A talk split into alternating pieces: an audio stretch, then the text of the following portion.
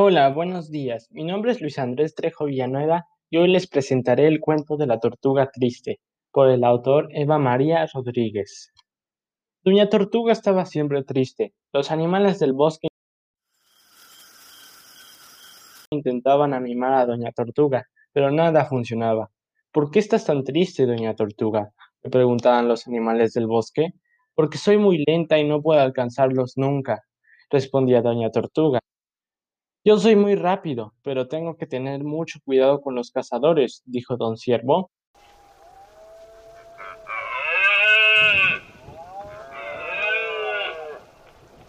Yo también soy muy rápido, pero no tanto como los animales que quieren comerme, dijo don Conejo. Pero doña Tortuga seguía muy triste. Era una pena que sus amigos tuvieran problemas, pero a ella le gustaría mucho ser más rápida. Seguro que tú tienes algo que a nosotros nos vendría muy bien, dijo don Búho.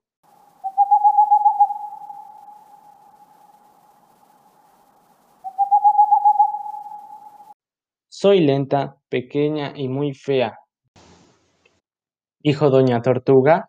No hay nada que le sirva a los demás. Un día que estaban todos los animales reunidos en un claro del bosque, empezó a llover muy fuerte.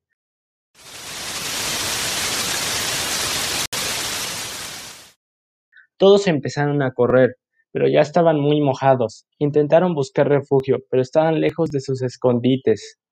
A los pocos minutos del chaparrón cesó, y todos se volvieron a reunir en el claro del bosque.